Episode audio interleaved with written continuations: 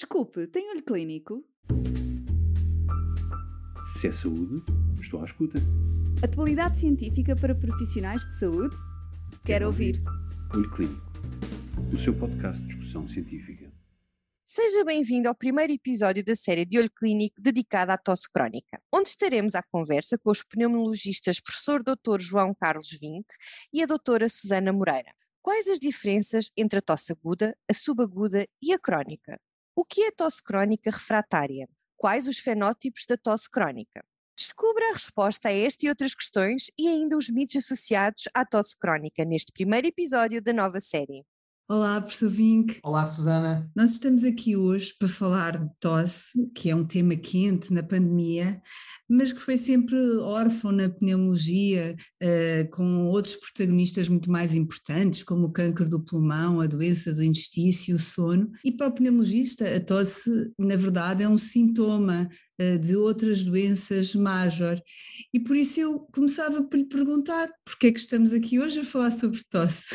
Essa é uma ótima pergunta. Uh, efetivamente, uh, a tosse uh, é um mecanismo de defesa e, como disse muito bem, é um sintoma, mas que, quando persiste no tempo, começa a, poder enquadrar-se em vários fenótipos que estão muito mais bem definidos hoje em dia. É possível, com base nesse perfil temporal e com alguns exames complementares de diagnóstico, nós conseguimos catalogar eh, digamos, esta tosse prolongada ou crónica, como podemos defini-la mais à frente, como de facto uma entidade própria com um tratamento também específico. Portanto, eh, a tosse é um sintoma, mas também é uma doença. E a tosse tem imensas características sonoras e que são diferentes, ehm, que os doentes nos tentam relatar, e nesta eh, altura da teleconsulta nós podemos até ouvir à, distância.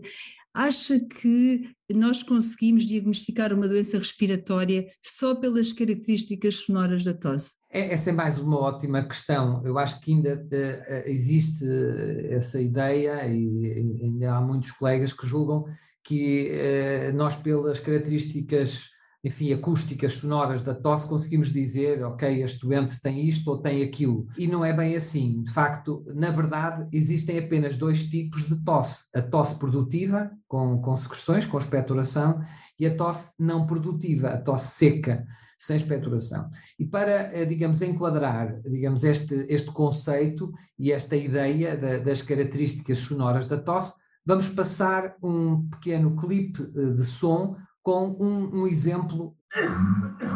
Portanto, esta característica é muito espasmódica, enfim, pode acontecer em qualquer uh, patologia, desde um doente com refluxo gastroesofágico até um doente com uma DPOC. Este era um doente fumador que, que, me veio pela primeira vez à consulta e que, deixando de fumar, eh, a, a tosse diminuiu uh, extraordinariamente. Agora, nós uh, conhecemos também outras uh, características da tosse. A mais comum, aquela tosse convulsa, é aquela que, enfim, que vem em todos os manuais e vem até nos atlas. Eu vou passá-la mais à frente, mas antes de passar a tosse convulsa, queria aqui que ouvissem um outro exemplo. Neste caso, é uma jovem com asma que, que, que veio à minha consulta.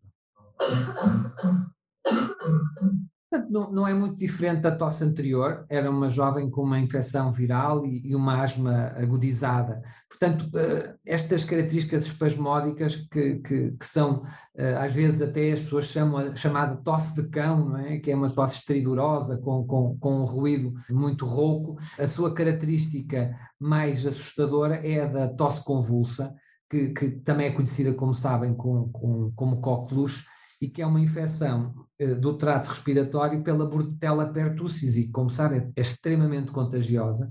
Ela tem uma característica muito específica que é o doente que está a tossir, e eu vou passar já um exemplo de um, de um caso adulto de tosse convulsa, eh, normalmente terminam com um grande som, tipo grito, e que a pessoa quase que não consegue inspirar, ela no fim tem um, tem um período de expiração muito, muito prolongada a tossir, e estes episódios podem durar até um minuto, é, é extremamente assustador.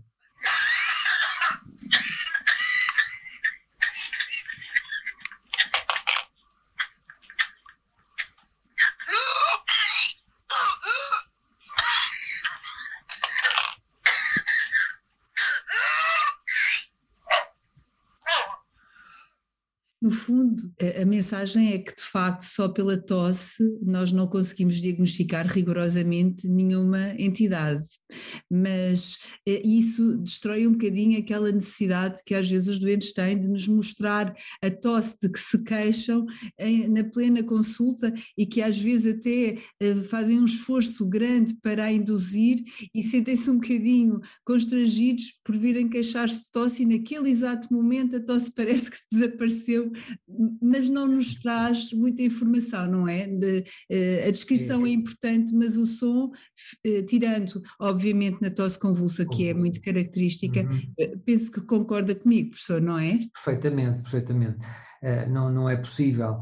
Claro que certamente que noutros episódios vamos falar de outras formas de analisar de uma forma pormenorizada, eletrónica, acústica, se quiser, mas eh, penso que isso é uma tecnologia que ainda não temos na prática clínica, mas se calhar será ao futuro tentar investigar com mais detalhe algumas das características mesmo uh, eletrónicas, acústicas da tosse, mas isso vai faltar ao tempo. Portanto, acho que uh, nesta primeira parte da nossa conversa, para quem nos ouve, o tipo de tosse que, que o doente tem Uh, o som não é o mais importante para definir se é isto ou se é aquilo, se é infecção ou se não é. É, é, é muito, muito heterogéneo.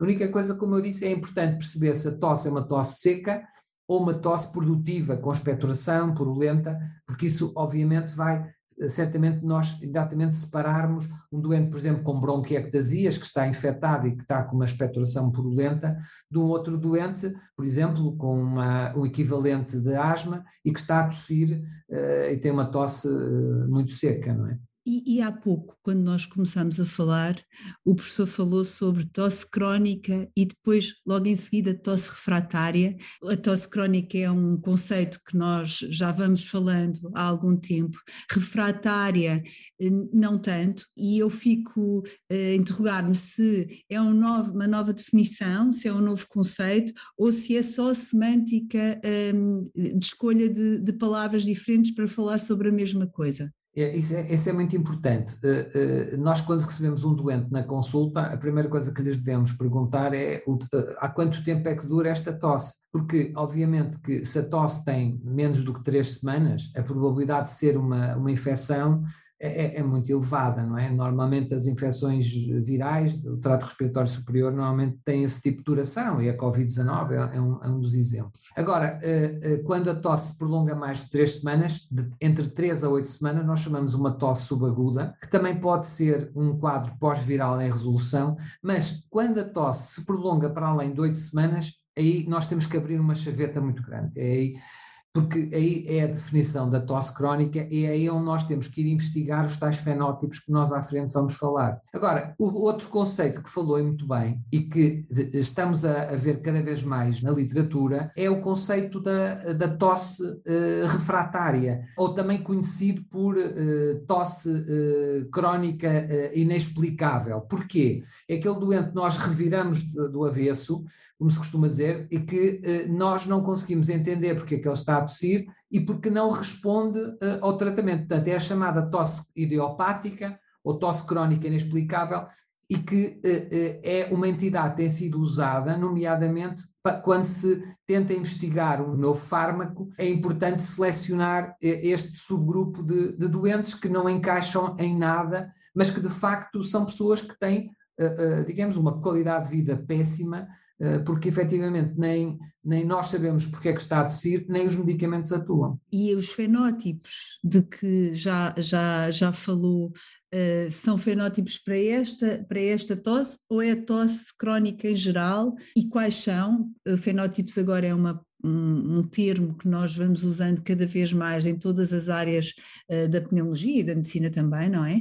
Mas às vezes são muito difíceis de caracterizar e eu ia lhe pedir ajuda nesse ponto. Que fenótipos é que nós temos e quem são os doentes que se encaixam nestes fenótipos? Muito bem, eu diria que há basicamente cinco fenótipos principais e que deve ser aquilo que nós, a, a tal nossa chaveta, quando o nosso doente vem à consulta e diz, está a tossir há mais de oito semanas. Ora bem, temos a tosse equivalente de asma, não é? que é aquele doente que, em vez de ter a característica sibilância, chiadeira, uh, o espasmo brônquico, típico da asma, não, ele tem uma tosse que se prolonga. Depois temos a chamada bronquite eosinofílica não asmática, que é um doente que tem uh, eosinofilia a nível uh, brônquico, normalmente é através do ou uh, de, um, de, um, de, uma expectoração induzida que se consegue contabilizar o número de eosinófilos, ou então de uma forma mais moderna, através do óxido nítrico exalado, portanto é um método muito útil para caracterizar esta entidade da bronquite eosinofílica não asmática. Depois temos ainda a doença do refluxo gastroesofágico, que é claramente uma das patologias mais comuns, para, para causar tosse crónica e que certamente nos próximos episódios vamos uh, refletir um pouco sobre ela. E depois temos ainda um, uma, uma tosse que às vezes nós nos esquecemos, que é chamada tosse iatrogénica. E o exemplo mais típico é, sem dúvida, o dos inibidores da enzima conversora da angiotensina. Não, não devemos nunca esquecer, quando temos um doente na nossa consulta, perguntar se está a tomar algum medicamento para a tensão arterial. E se calhar, se substituirmos por um outro, conseguimos quase que ao fim de duas, três semanas perceber se esta era ou não, ou não a causa da sua tosse crónica. Não esquecer também os colírios, às vezes os doentes que usam uh, gotas para o glaucoma podem ter uma tosse crónica, porque como sabem os colírios podem passar para a parte nasal e podem ser deglutidos. Mais recentemente tem-se verificado com um antidiabético oral que parece aumentar o risco de nasofaringite. Eh, no entanto, ainda não há uma evidência completamente forte para que haja eh, esta associação. Depois, aquilo que se chamava antigamente o síndrome do gotejamento nasal posterior, que agora de alguma forma se veio a chamar o síndrome da tosse das vias aéreas superiores. Portanto, basicamente é uh, aquelas escorrências nasais que acontecem por, uh, enfim, por algum quadro alérgico e que este gotejamento posterior causa de facto uma irritação na, na, nas vias aéreas, nas cordas vocais, nas pregas areoepiglóticas, com uma inflamação que levam a uma sensação de um pigarro e uma sensação de uma vontade imperiosa de tossir, eh, como se tivessem ali um corpo estranho. Claro que ainda há outras causas de tosse, outros fenótipos que eu não vou falar, mas pronto, saber, como a doutora Sana disse no início, que as doenças do intestino pulmonar causam também tosse, o cancro do pulmão também causa tosse, até a própria apneia do sono também pode ser um fator, eh, digamos, agravamento da tosse. Portanto, é, é muito importante que, eh, e eu diria que é um desafio, quando temos um doente destes na nossa consulta, a tal chaveta que temos que abrir e a investigação que temos que fazer é um desafio que cada vez é, é, é mais complexo. E depois, além do desafio do diagnóstico, que claramente não é simples, porque, embora as, as, causas principais, que no fundo são os fenótipos, não tenham mudado muito ao longo dos anos, e portanto, o que é o mais frequente continua a ser o alvo da nossa investigação primária, os doentes, ao final de muito tempo a tossir, vêm cheios de mitos com a tosse. Uh, e, portanto, já vêm com convicções e com uma geração de necessidades. E uma daquelas que eu identifico e que lhe queria perguntar, que é a imposição quase do antibiótico para a tosse. Um, e depois, muitas vezes também chegam a nós com várias tentativas de possíveis antitússicos que conseguiram uh, se, sem aconselhamento médico e depois já trazem a convicção de que estes fármacos também não funcionam com eles. E gostava de ouvir, porque de facto os mitos também são uh, um obstáculo uh, depois no tratamento e na investigação, porque vão já induzir uh, a resposta médica e necessitam de ser também desmontados, e esta é uma excelente oportunidade para falarmos deles. Sem dúvida, tal como falou, é muito comum na, na, consulta, quando recebo um doente com esta, este quadro, ele trazer um cocktail extenso de, de, coisas que já tomou, ou, ou de forma sucessiva, ou às vezes até em simultâneo, o que é efetivamente catastrófico, eu diria. Quer dizer, dar um antibiótico ao mesmo tempo que se dá um antitússico, ao mesmo tempo que se dá um anti-inflamatório, ao mesmo tempo que se dá um corticoide oral, eh, obviamente que eh, alguma coisa há de resultar. Agora, uh, se o doente melhora, ficamos sem perceber porque é que melhorou, não é? Foi do corticoide, foi do antibiótico, foi do antitússico, foi de quê? Mas é uma prática muito corrente que eu gostaria de, de ver uh, terminar. Começando pelos antibióticos, que é de facto um, um dos fármacos mais prescritos. Gostaria só de lembrar que uh, a única situação em que eles são, que estão indicados neste contexto é no, no, na bronquite aguda por bactérias, não é? E são, é, há muito poucas, como sabem, a maior parte uh, destes quadros são quadros virais, não é? Uh, o resfriado comum, um coronavírus, antes deste, o próprio vírus da gripe, mas efetivamente estes antibióticos aí não, não, não têm nenhum interesse. Já num contexto tosse convulsa Portanto, quando uh, uh, existe uma bactéria, como a Bordetella pertussis, ou às vezes há outras situações mais raras da clamida ou micoplasma, que são causas de bronquite aguda, aí os macrólides podem uh, ter um papel importante. É só, é mesmo esta, este pequeno nicho que, que, é muito raro e que é difícil, a não ser a questão da tosse convulsa, que tem aquele perfil e aquele quadro que acabámos de ouvir há, há, pouco tempo, mas eu diria que uma bronquite aguda à clamídia ou micoplasma, isto é mesmo um gut feeling, eh, não, não, não sei dizer quando é que isto está a acontecer ou não, mas de facto os macrólidos aqui podem ter algum interesse. E só lembrar que alguns macrólidos têm também alguma ação anti-inflamatória, o que em alguns contextos pode, pode ser importante.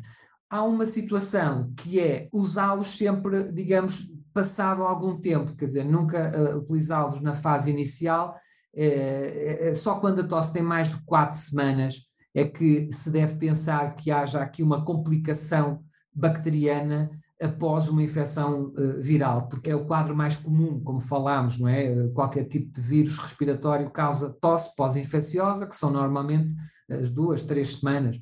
Agora, quando além da, dessas duas, três semanas e nós conseguimos às vezes pela história clínica perceber, ok, foi um quadro viral, foi um quadro com mialgias, com, com febre, etc. Mas a seguir o doente mantém a tosse, que agora é produtiva, às vezes até há sintomas típicos de sinusite, então aí provavelmente o doente vai beneficiar certamente com, com o uso de antibióticos. Outro, outro dos mitos que é, que é vulgar também é, e que também se, se, se prende exatamente com esta questão que falámos é a questão dos antitússicos, que devem ser a primeira linha no tratamento da tosse. E nós, com base na evidência científica recente, há aliás uma meta-análise publicada pelo British Medical Journal o, o ano passado, que mostra que o mel é mais eficaz do que as terapêuticas habituais para melhorar os sintomas de, de infecção das vias aéreas superiores.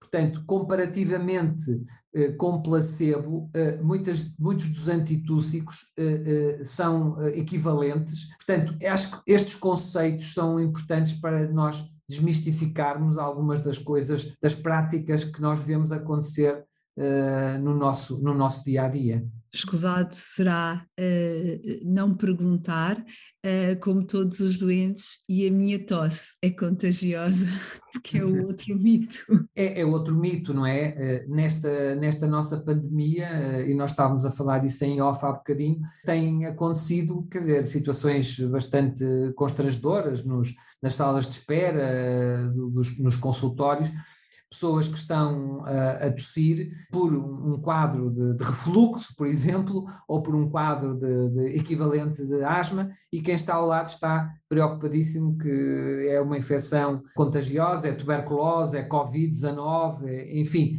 é, é algo que é uma situação clínica que é difícil de dissimular, portanto, quem está com tosse não consegue fingir e, portanto, acaba por, por sofrer um bocadinho na pele estes constrangimentos sociais que com a pandemia se incrementaram, certamente. Estamos a terminar.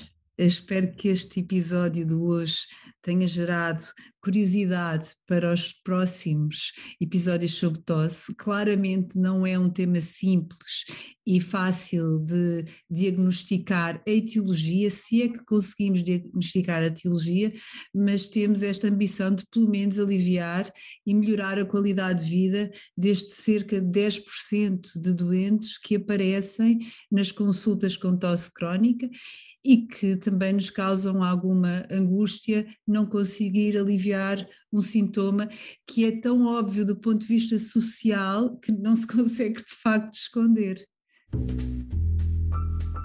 Se é saúde, estou à escuta.